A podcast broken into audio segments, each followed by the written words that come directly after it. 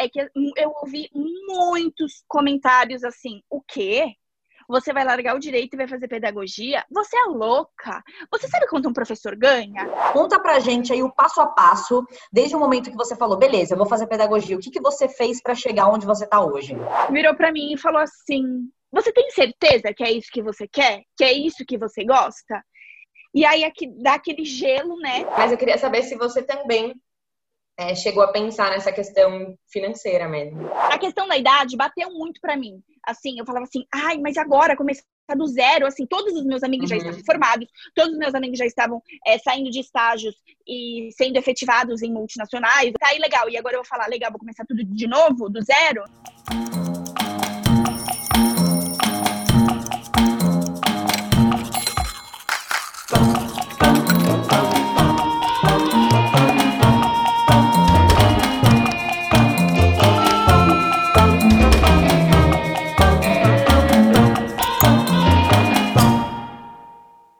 Bem-vindos a mais um vídeo do Quem Me Dera. Hoje a gente vai entrevistar a Lívia Menucci, que mesmo se identificando com pedagogia, acabou seguindo um caminho mais tradicional e se forçou a ficar nele por muito tempo.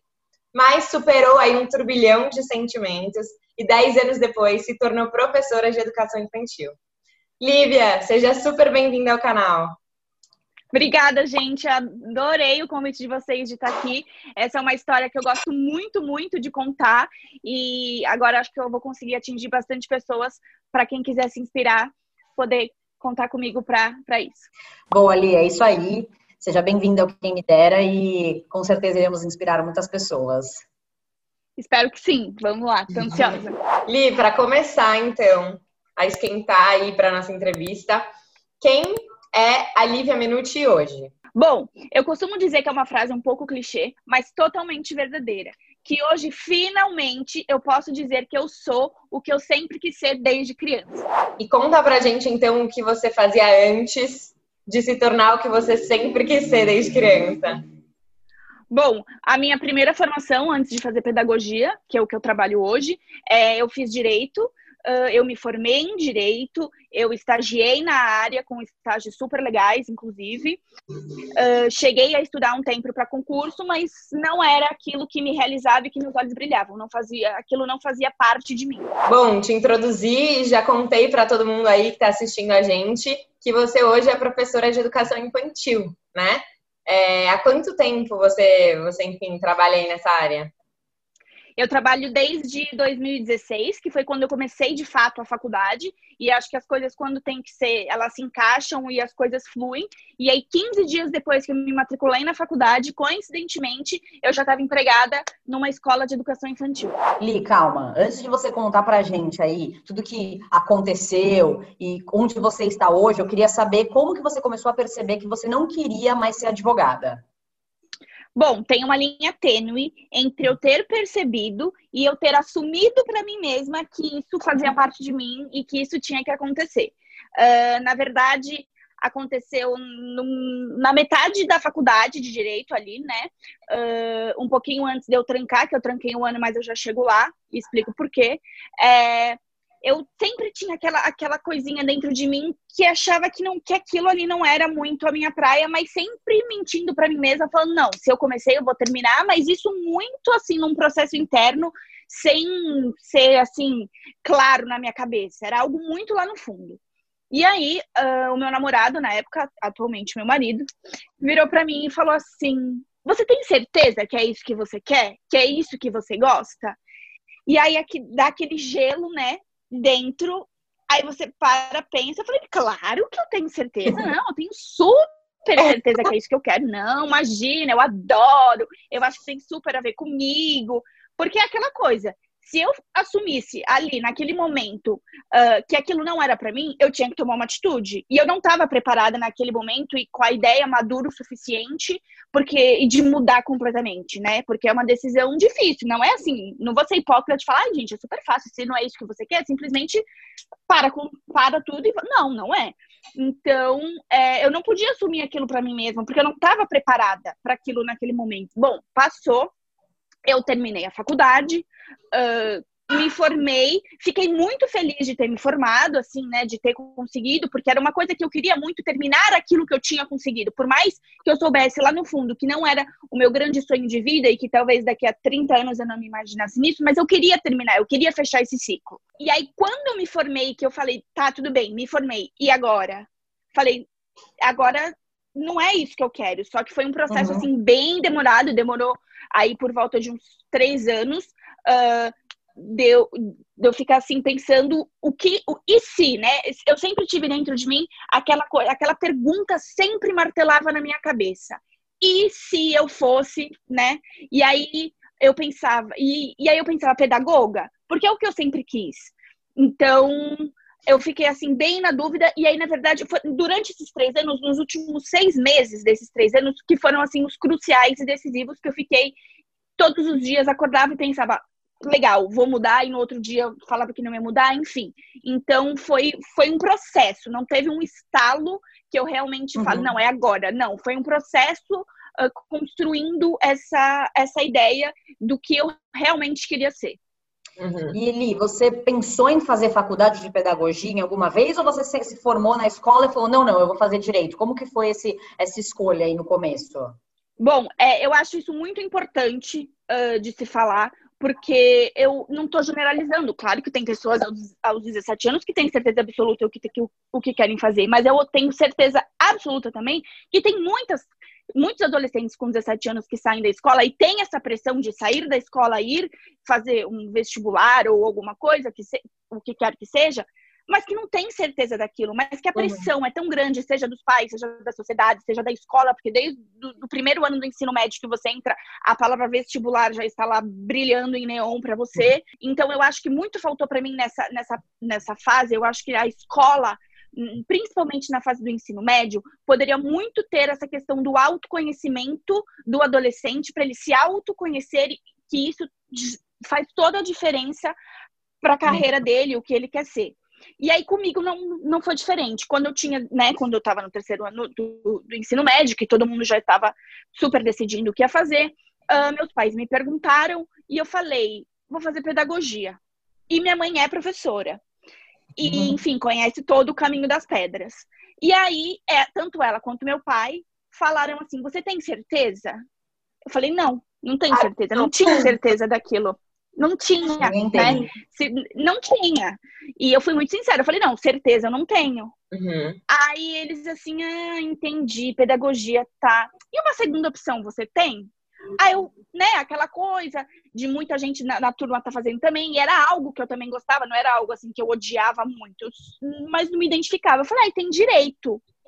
Aí eles, nossa, direito é super legal, nossa, você pode prestar concurso, você tem um leque de coisas para fazer, eu acho que direito. Né, né? E deu aquela inflada, né? Eu falei, bom, eu acho que esse aqui é o melhor caminho, então. E aí, e aí eu falei, bom, então eu vou fazer direito.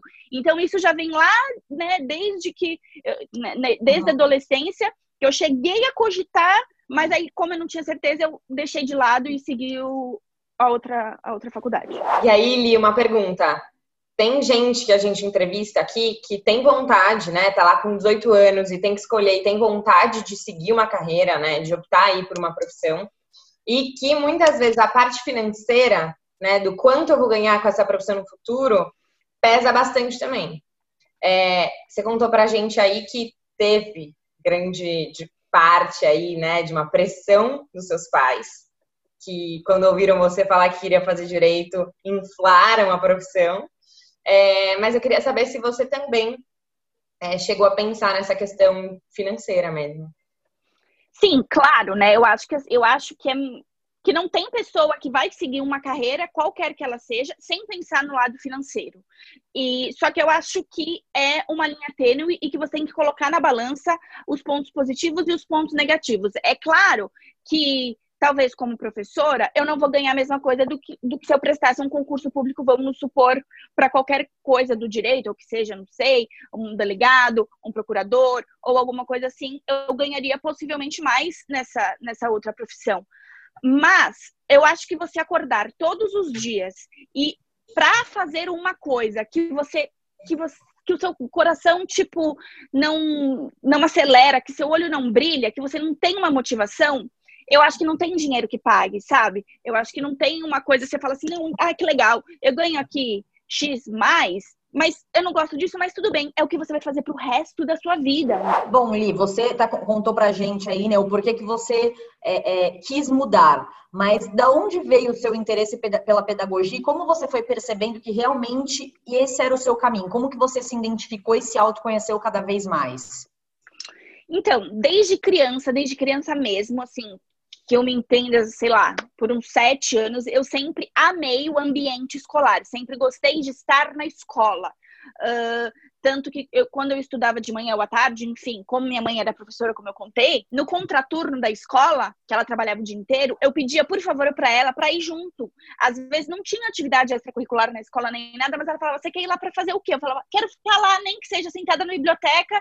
Enfim, eu preferia estar lá do que na minha casa, entendeu? Onde eu podia, não sei, brincar, fazer o meu tempo livre. Eu queria estar lá na escola. Então, eu sempre gostei muito do ambiente escolar e sempre gostei muito de criança.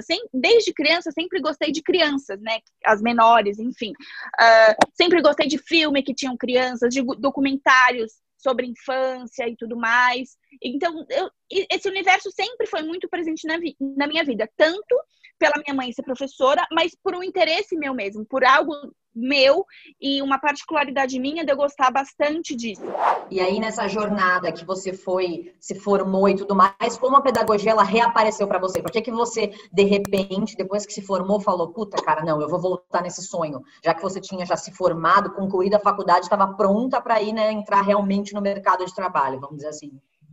Então, é, aí o Felipe entra de novo, né? O meu marido, que além dessa pergunta que eu sempre me fazia, we see, né? Que isso era muito forte em mim. É, ele percebia isso, obviamente, né? Porque ele me conhecia super bem uh, já na época. E aí surgiu um amigo dele, do trabalho dele, é, fazia um trabalho voluntário num lugar que chama CISV, que são com crianças de 11 a 17 anos enfim, aí ele explicou mais ou menos como funcionava, que era acampamento, um acampamento e hora acontecia em São Paulo, hora em cidades de São Paulo, do Brasil ou até do mundo, né? Tem muitas viagens pelo mundo do CISV. E aí ele convidou o Felipe para fazer parte. Uh, não é muito da praia do Felipe essa essa questão, mas ele pensou em mim. Ele falou assim, putz, cara, ele falou, não é muito da, não é muito a minha praia, mas a Lívia com certeza vai gostar. E aí, para me dar uma força, né, e super me ajudar, ele falou: vamos junto, vamos ver qual que é, qual que é essa aí. Aí eu falei: bom, tá bom, super me animei, ele ia junto, é, enfim, né, para me dar um apoio ali, porque era uma, era uma fase que eu estava muito sensibilizada nessa, nessa questão uh, de, não, de não ter me encontrado, né, na profissão. E aí a gente foi para esse para esse trabalho voluntário. Primeiramente, era só com adultos, era como se fosse um treinamento para os adultos para ver se para ver se quem fosse ali iria gostar e se identificar com todo o trabalho e tudo mais, com toda a filosofia. E aí a gente foi, e aí eu me lembro que o primeiro a gente foi numa sexta noite e voltou no domingo à noite. Eu me lembro que a primeira assim, né, um icebreaker que eles chamavam, era para você escrever os, a, sua, a sua aflição do momento num papel, mas que ninguém ia ver e nem, isso não ia ser compartilhado, enfim, era só para você escrever a sua aflição no papel. E eu escrevi. É, eu escrevi que era a minha indefinição da vida profissional, assim, que eu não estava encaixada, né, profissionalmente. E, enfim, isso me marcou muito, porque eu entrei ali justamente batendo nessa tecla, né, dessa indefinição. E aí, enfim, aí passou o final de semana inteiro, eu amei, mesmo sem as crianças, tá? É porque assim, eu não tinha ah. tido contato com as crianças em si, porque eram só os adultos. Mas eu super amei a filosofia, foi assim, demais, foi um final de semana assim, super incrível. E eu falei, bom, a, a, mas até então eu não tinha, né? Eu, aquilo começou uhum. a esquentar, mas não a ferver dentro de mim. Bom, eu adorei, foi super legal e tudo mais. Aí passou um tempo, né? Acho que um ou dois finais de semana, não me lembro, surgiu o acampamento com as crianças aqui numa cidade, num, num, num acampamento de, do interior de São Paulo. Bom, fui, ele também foi comigo, só que nós fomos em ônibus separados. Eram muitos ônibus, eram muitas crianças. Então ele foi no ônibus com algumas crianças e eu fui no ônibus com outras crianças. Aí a gente chegou lá, nesse ônibus, eu já tava assim, super falando com com as crianças e tudo mais. Eles tinham uns 10, 11 anos.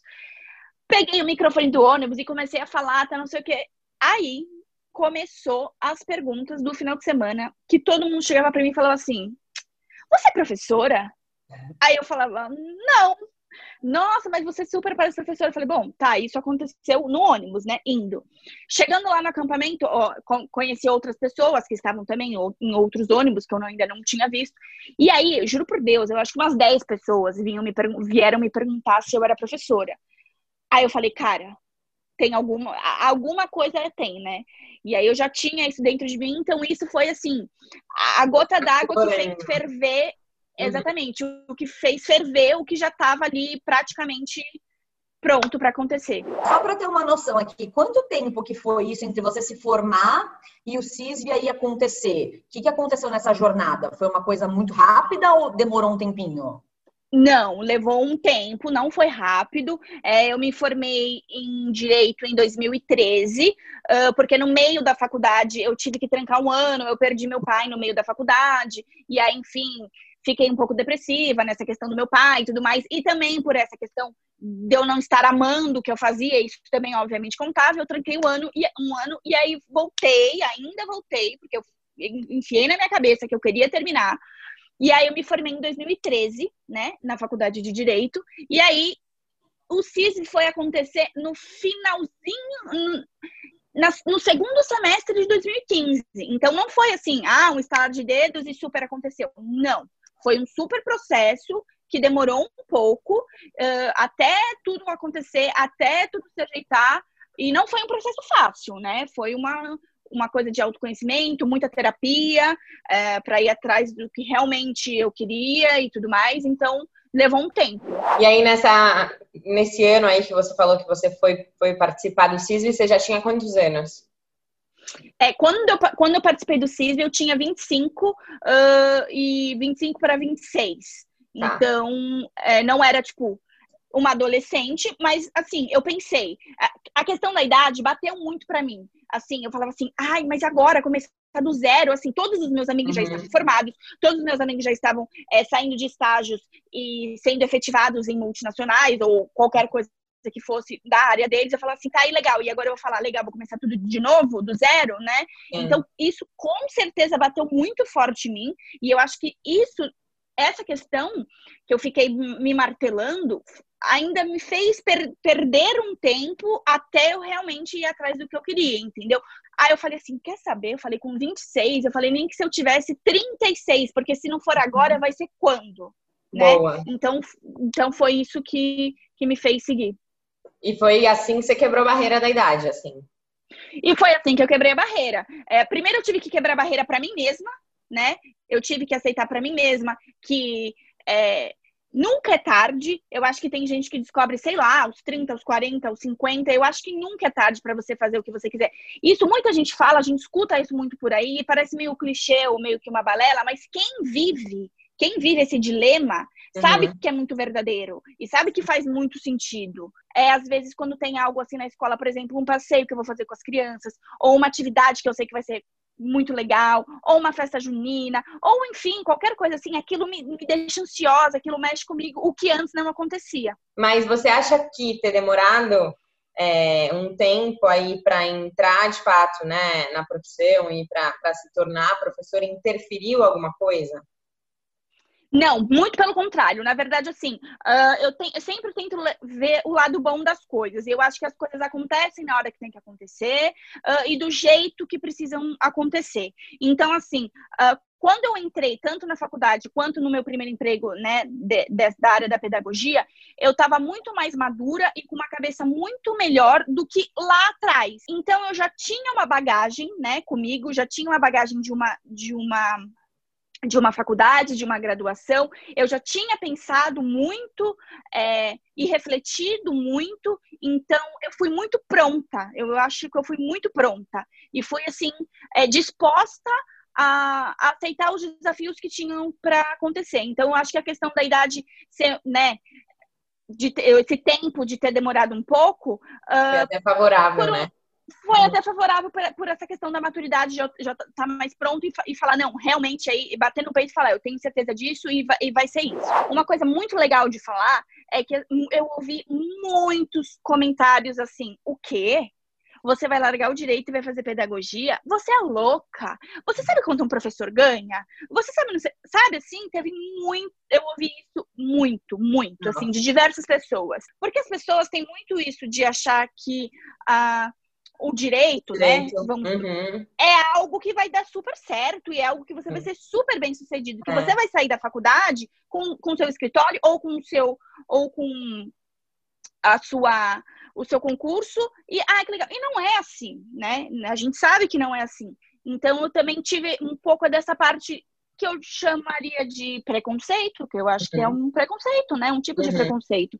É, uhum. É, por que não, né? Porque eu acho que se eu fizesse o contrário, se eu tivesse feito a pedagogia e fosse fazer o direito, eu talvez não tivesse ouvido esse tipo de comentário. Sim, né? com certeza. Então, é, então isso também, isso também é, aconteceu muito, o julgamento das outras uhum. pessoas. E como que você lidava aí com, com essas pessoas falando isso? Como você se sentia? Então, justamente por isso que você que eu respondi para você antes desse tempo de você ter perguntado se era favorável, como eu estava muito pronta para isso, uhum. como eu tinha muita certeza, eu lidei eu lidei super bem. Eu falava, não, tenho certeza que é isso. Uhum. E aí eu uhum. falo para as pessoas, você faz o que você gosta da sua vida. Então, eu também quero ir atrás do que eu gosto. Então, se não for, se não foi no direito, vai ser na pedagogia, porque é, é isso que eu tenho certeza né, para mim e para mim é o que eu me, é o que eu me enxergo no futuro. Com o direito eu não me enxergava.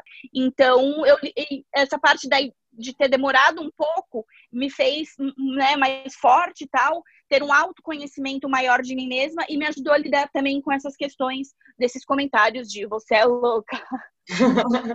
Sim. Uma louca realizada. É. e a gente sempre pergunta aqui: existiu alguma inspiração, alguma pessoa que você se inspirou para fazer essa mudança?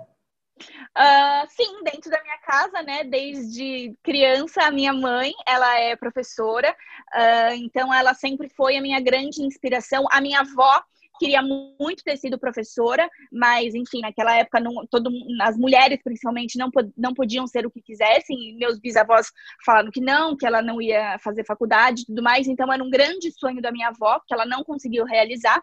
E aí a minha mãe realizou.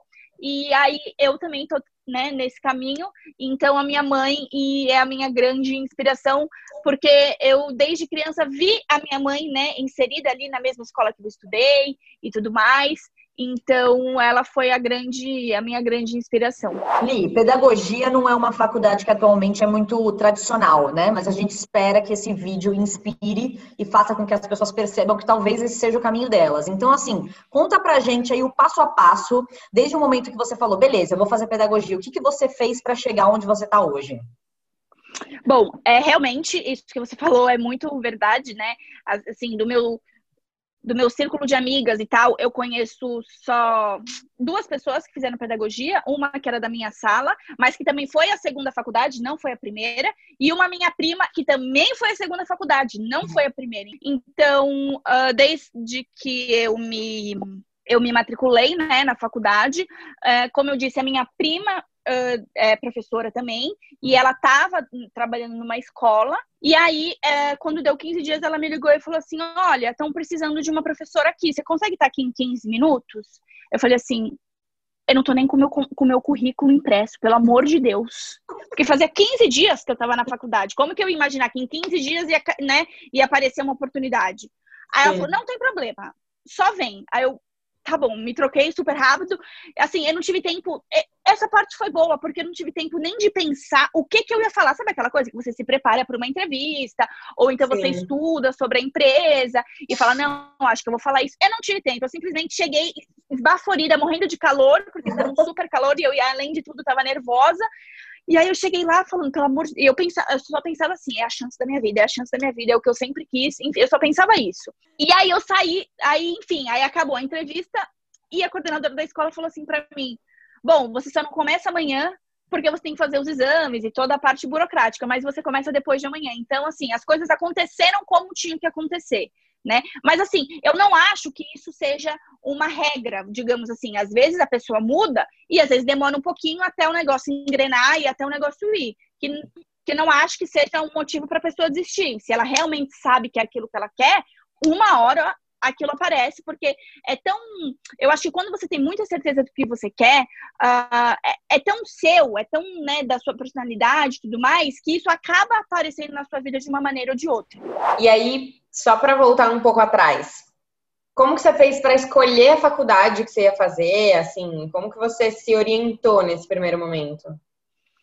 Então, é, eu pensei também, essa foi uma questão que eu falei, bom, tem a, a faculdade presencial e tinha muito a faculdade à distância, né? O, o uhum. tal do EAD. Uhum. Uh, mas aí eu mesma fiquei com super um pouco de preconceito, falei, não, gente, EAD não, tal, não sei o quê. Era, era um, um pouco do começo dessa questão do EAD, né? Hoje em dia tem um pouco mais, mas era muito no início, né? Era muito cru ainda essa, essa ideia, né? E aí eu falei, não, acho que isso não vai rolar e tal, mas ao mesmo tempo, uh, eu achava que não, não ia, assim, funcionar uma faculdade presencial de novo, né? Hum. E aí, bom, e aí eu fui atrás, aí eu pesquisei, eu falei, bom, deixa eu pesquisar e tudo mais, para eu ver como que vai ser. E aí eu pesquisei e vi que, assim, super dava para para levar. Então, e como eu estava trabalhando já, né? Então, foi eu fui o que eu aprendia na teoria, eu via na prática todos os dias, hum. né? Além de fazer cursos, eu fiz vários cursos durante é, durante esses três anos e tudo mais, com a escola também. Então, então foi, foi nessa, nessa uhum. parte que, que eu decidi. E que cursos foram esses, Li? Cursos voltados para educação infantil e primeiro ano, uh, que e muitos cursos eu fiz com a escola mesmo, uh, que eu trabalhei na Mapleberry, então eles tinham muito essa questão da formação do professor. Então eu fiz cursos diversos de como aplicar matemática para crianças, uh, como é, self-regulation, que era o nome, que era essa parte de da criança conseguir se concentrar e tudo mais. Uh, vários, assim, que mais? Deixa eu ver. Uh, de jogos que eu, que eu poderia é, analisar as crianças através de jogos. Então, assim, foram vários cursos e não foram cursos assim digamos, tradicionais, por exemplo, uhum. ah, aqui um curso de como você é, ensinar a criança o 2 mais 2. Não, então eram, era super legais, a gente usava muitos materiais diversos, tipo ursinhos, uh, números que as crianças poderiam pegar de fato. Então, é uma coisa assim, voltada muito para educação uh, nova, digamos assim, não da maneira que, lúdico, que, a gente né? aprendeu. Né? Uhum. Exato, exato, Isa, lúdico. Não daquela maneira que a gente aprendeu, assim, meio quadradona, sabe? Uhum. Então foram esses cursos assim, meio que de modernização uh, da, da educação. Muito diferente do que eu estava acostumada, assim, do jeito que eu aprendi, né? Uhum, uhum. E quando você faz pedagogia, é, você pode, por exemplo, se tornar como se fosse uma terapeuta de crianças, aí ser uma pedagoga, mas ao mesmo tempo ser uma terapeuta de crianças, ou não?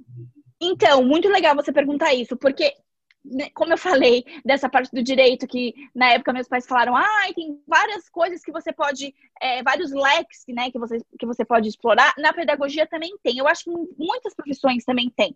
Porque uhum. nesse caso da pergunta específica que você fez, se eu quiser, por exemplo, fazer uma, uma pós em psicopedagogia, em neurociência, ou alguma coisa voltada para essa parte mais terapêutica, né, uhum. do, da coisa em si falando, eu posso trabalhar muito nessa área. Em muitas escolas uh, tem psicopedagogas ou uhum. crianças que fazem tra é, tratamentos fora da escola com psicopedagogas, que é, é basicamente isso, assim. Perfeito. Não chega a ser uma psicóloga, mas uhum. trata muito essa parte, né, da, da criança, assim, psicoemocional, psicossocial, uhum. tudo mais. Oli, e para quem aí tá vendo esse vídeo tá falando, caramba, é isso que eu quero fazer da vida, me encontrei. Qual a dica que você dá para quem quer seguir o caminho da pedagogia? Uh, primeiro, é, eu acho que se né, além da faculdade, obviamente, né, a coisa que a questão tradicional toda, você procurar uma escola que você se identifique, que você curta a, a metodologia que é aplicada e tudo mais. Uh, focar também numa na faixa etária da criança, porque tem gente que prefere, por exemplo, a educação infantil, mas os aninhos ali iniciais, quando a criança é bem pequenininha, tem gente que prefere a parte da alfabetização, ou fundamental anos iniciais, né, ali segundo, terceiro e tudo mais, ou até mesmo assim, se você não se identifica, mas apareceu ali a oportunidade, cara, eu acho que tudo é válido e se de repente você vai lá e fala, é, realmente, não é essa, essa aqui eu não me identifico, essa metodologia não é muito que eu quero, parte para outra, ou até mesmo ter uma surpresa de falar, nossa, é, vim aqui achando que não ia curtir e super se identificou, e super se identifica. Uhum. Então, eu acho que muito isso, assim, essa questão de procurar uma escola que você acha, acha legal uh, e que você quer seguir uma carreira, enfim, e essa é a questão da faixa etária das crianças. E já que você tocou no ponto de metodologia, qual é a metodologia que você se identifica? Uh, eu acho que mais do que uma metodologia, digamos, engessada, né? Não uhum. é engessada, mas enfim, aquela coisa assim. Definida, eu né? acredito, né? Exatamente. Eu acredito muito uh, na na independência da criança e que cada criança é uma. Então, assim, eu posso ter na minha sala 10 crianças, mas cada uma vai ter a sua necessidade. Uh, eu vou precisar dar uma atenção especial para uma num, num sentido, para outra em outro sentido. Uh, então, eu acho que essa, essa coisa de cada um ser único. Então, eu tra trabalho muito em cima disso, de que cada criança é única e na questão muito do, do afeto, sabe? Dessa questão de ser, né, afeto, principalmente da. Acho que em todas as faixas etárias são muito importantes, mas eu acho que quando é pequeno, menor, né, que eu acho isso muito, muito importante. E eu acredito muito também na individualidade de cada um. Eu acho isso fundamental, além da, de trabalhar muito com eles desde pequenininhos a inteligência emocional porque eu acho que tanto a individualidade quanto a inteligência emocional são chaves uh, para eles se formarem como indivíduos e se conhecerem e conseguirem é, serem adultos saudáveis e inteligentes emocionalmente. Bom, chegamos aí no último bloco da nossa entrevista, bloco choque de realidade. E aí a gente quer saber um pouco como é a sua rotina e o seu dia a dia ali, né, na sua profissão, enfim, sendo uma professora de educação infantil. Eu imagino que tem muita rotina, mas eu imagino também que seja super diferente, né, o dia a dia. Uh, sim, sem dúvida. Às vezes o dia que eu planejei inteirinho na minha cabeça, quando acaba o dia eu paro e penso, nossa, não fiz nada do que eu tinha planejado, mas tudo bem, deu super certo, porque assim, as crianças são super imprevisíveis, né? Então, é, a gente sempre, obviamente, tem né, uma rotina ali na escola de, né, de blocos que a gente uhum. segue ao longo do dia, mas assim, nenhum dia é igual ao anterior. Então, por exemplo, o que eu tratei ali na roda com eles, né, o que a gente chama de circle time, uh, por mais que todos os dias eu fale as mesmas coisas, né, e tal, siga mais ou menos ali o mesmo script, é, eles têm comentários diferentes, às vezes eles vêm com uma novidade diferente, ou então acontece alguma coisa ali que eu tenho que conduzir de uma outra maneira, às vezes um comentário assim que não tá cabendo muito ali, que aí eu falo, hum, não, eu não vou dar muita atenção para isso, e aí eu, né, tenho que trazer eles de uma outra maneira e tudo mais. Uh, mas isso é o que, assim, é o que, que eu gosto muito, que é o que me encanta, porque como eles são assim muito diferentes e, e, as crianças são muito assim imprevisíveis, cada dia acontece algo que faz do dia ser assim especial, sabe? Bom, Li, já que o nosso bloco é choque de realidade, você aproveitou aí para falar que a parte que você mais gosta é essa imprevisibilidade, né, da rotina, do seu dia a dia. Qual é a parte que você menos gosta? Uh, é, essa imprevisibilidade tem assim os dois lados, né? Às vezes é tipo super legal e tal, mas às vezes foge muito do controle e aí eu falo, meu Deus, calma, não era para fugir tanto. Uh, e além disso, tem a parte mais, digamos, burocrática da coisa, que é quando eu sento para fazer no computador para fazer o planejamento e planejar a semana e tudo mais, e, né, criar minimamente ali uma rotina. Uh, e às vezes dá assim um bloqueio, aquela coisa assim, meu Deus, o que, que eu faço? Você tenta pensar em alguma coisa diferente, às vezes busca na internet, mas assim, aparecem mil coisas, mas nada te agrada. Então, e assim, isso tem dias e dias. Tem dias que eu faço planejamento, juro, em 15 minutos, assim, porque as ideias vão vindo, eu falo, nossa, não, não, não, uhum. terminei. Sei lá, teve um tempo atrás que eu demorei acho que um dia, porque eu fazia, aí eu levantava, aí eu tomava um café, aí eu falava, meu Deus, e agora? Eu pensava, enfim, aí se arrastou pelo dia todo e eu consegui finalizar no, no último na, à noite, assim. Então, acho que o que eu menos gosto é mais essa parte que não tem muito contato com as crianças, que é aquela coisa eu, o computador, e ter que pensar, assim, nessa coisa a longo prazo da semana do que vai rolar pela frente. Uhum. E você tem certa liberdade para fazer algumas coisas que você tem vontade nesse planejamento ou é tudo super bem pautado? Como que, como que é isso? Não, não, eu tenho sim a liberdade. É, a, na escola, tanto na escola anterior quanto na atual, a gente segue ali um conteúdo, né, pré-programado, que é o que já que tem que rolar mesmo, né? Digamos assim, do livro, né? Uh, mas, por exemplo, no meio disso, eu posso encaixar coisas de completamente diferentes. Então, por exemplo, se a criança está aprendendo o número 5 e ela tem que ir lá escrever o número 5, eu posso falar, ai, tirem os sapatos e tal, não sei o que, agora vamos contar quantos sapatos tem aqui, mas eu só quero 5. Então, fazer assim uma coisa bem lúdica e completamente diferente sobre o mesmo conteúdo. Li, só para complementar o choque de realidade, de quanto tempo que você fica aí na escola, mas pelo que eu entendi, você leva trabalho para casa, né? Como que funciona aí essa rotina? Sim, uh, na escola anterior, né, que eu trabalhava, eu trabalhava o dia inteiro, de manhã e à tarde. Uh, e nessa escola atual que eu tô, eu só trabalho à tarde. E sim, é, a gente leva trabalho para casa, tanto é que a gente recebe uma hora de atividade aí de trabalho em casa, tanto dessa parte de planejamento que eu, que eu mencionei, ou até, por exemplo, ah, vai ter uma atividade, vamos supor, sei lá, X sobre uma história do dinossauro. E aí uhum. cada um tem seu dinossauro. Aí eu trago os materiais para casa, corto né, os papéis que precisam e monto o que precisa. Às vezes, tanto no trabalho no computador quanto no planejamento, mas rola muito também essa coisa de trabalho manual, né? De montar, de pré-montar as coisas e tudo mais. Então, rola essa parte de trabalho em casa também. Bom, Li, a gente sabe que você não teve aí muitas experiências dentro do direito, trabalhando, enfim.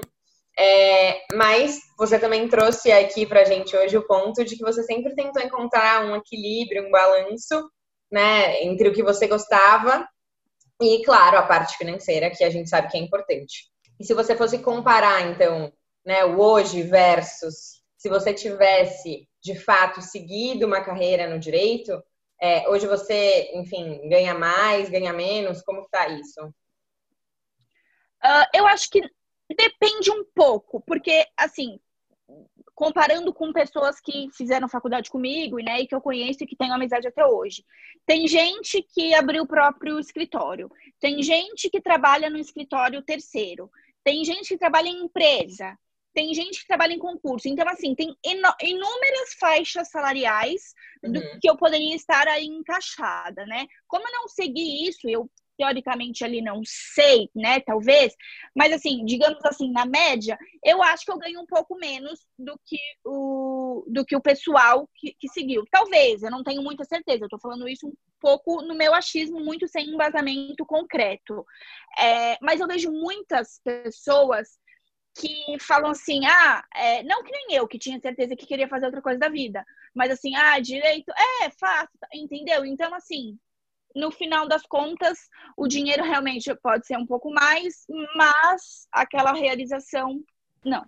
E aí, bom, para todo mundo que está assistindo a gente, que não tem coragem de dar o um primeiro passo, que quer muito quebrar todas as barreiras que você hoje aqui mostrou que quebrou, que dica que você daria para todo mundo? Cara, eu acho que a dica é assim: vai e se você tem certeza de que onde, onde você tá não é ali o seu meio, o que você quer mudar, você tem que dar o primeiro passo. Eu acho que assim, o primeiro passo é o mais difícil, que é o mais desafiador. Então você tem que sabe? E para depois ir conquistando uh, as outras coisas, porque muita gente fica com esse medo. Não, mas aí eu primeiro tenho que fazer isso, segundo eu tenho que fazer isso, assim, muito planejando e às vezes se frustrando porque não vai sair como a pessoa, né, idealizou. Então eu acho que o primeiro passo é o mais importante, que é quando quando eu falei anteriormente que a Cami falou para mim que quando me deu aquele clique, eu falei, não, realmente, me deu o clique, eu fui. Então, uhum. assim, se já te deu esse clique, vai atrás do que você quer, porque realmente vale muito a pena, assim. É uma, foi uma transformação, para mim, assim, foi uma transformação que as pessoas ainda, quando não sabiam, pessoas não muito próximas, vai, vamos supor, é, mas que eu via frequentemente, mas que não tinha, que não eram, né, próximas, assim, de amizades, por exemplo, a manicure, tal, essas pessoas, assim, que me viam, né, falavam assim, nossa, você tá diferente, você tá mais leve, o que que aconteceu? Era assim nítido para as pessoas, né? Então, mesmo no comecinho assim, quando eu tinha, sei lá, meses de trabalho, então foi essa essa essa quebra assim, esse primeiro passo que fez tudo mudar. Eu acho que o primeiro passo é o mais importante para tudo fluir depois.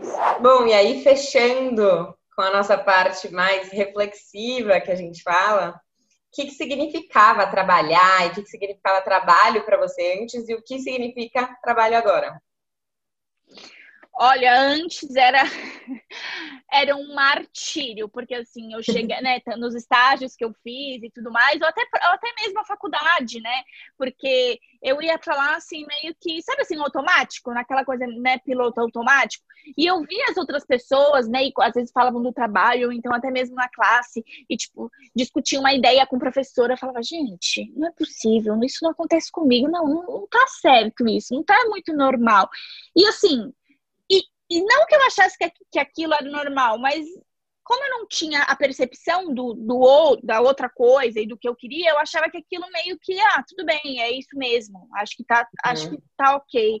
E aí, quando eu comecei a estudar pedagogia e trabalhar, que eu falei assim, nossa, é algo assim que, sabe, que por mais que tem dias que obviamente você tá cansada, que obviamente sua paciência não tá tipo 100%, que você não tá num dia bom, óbvio, todo mundo tem dias ruins e tal.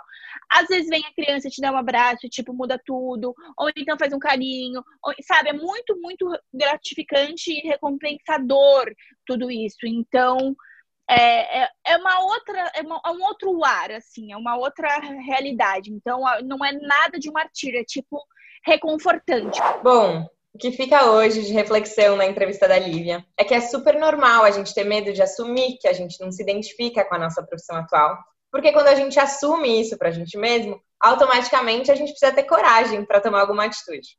E especialmente quando a gente começa aí a se comparar com o que as pessoas ao nosso redor estão se tornando. Mas a verdade é que não tem tempo certo para mudar. A verdade é que o tempo certo é agora. Li, super obrigada pela sua participação. Eu adorei ouvir sua história. Eu adorei, enfim, conhecer sua jornada de perto. É, e adorei aí ver a forma como você quebrou todas as barreiras, né? Enfim, desde a época que você é, começou a pensar em pedagogia, até de fato tomar a decisão e começar a faculdade e ir atrás justamente disso. Então foi assim muito, muito gostoso ouvir isso. Ai, eu que agradeço. Essa é uma história, uma das minhas histórias preferidas de contar, porque eu acho realmente, eu tenho orgulho dessa minha história, porque realmente não foi um processo fácil, não é um processo fácil, então é uma parte assim de mim mesma que eu tenho bastante orgulho de ter conseguido seguir em frente realmente em busca dos meus sonhos, em busca do que eu queria. Então eu gostei muito, muito de estar aqui e adorei. Gente, muito, muito importante. Quando vocês estiverem nessa luta e nessa busca, né, essa guerra interna consigo mesmo, uma coisa muito importante é não olha para o lado, não vê o que o fulano se tornou, não vê o que o ciclano está trabalhando trabalhando numa multinacional, não vê que o outro foi efetivado, foca em você e vai atrás do que você quer, porque a hora certa é sempre agora. Li, eu amei ouvir essa história. É, eu sinto também, a gente já entrevistou algumas pessoas, eu sempre sinto muito orgulho dos nossos entrevistados, e você é uma dessas pessoas, porque a gente vê aí que é uma, uma, uma luta, que nem você falou, interna e também com a sociedade, né? Com os comentários que a gente tem que escutar, com. com a pressão da idade, a pressão de você realmente escolher uma profissão, e no caso a sua, que também tinha um preconceito. Então, que bom que o Quem Me Dera tá dando a chance aí de você mostrar que é possível e também as pessoas terem a coragem de escolherem essa profissão se elas acharem que faz sentido.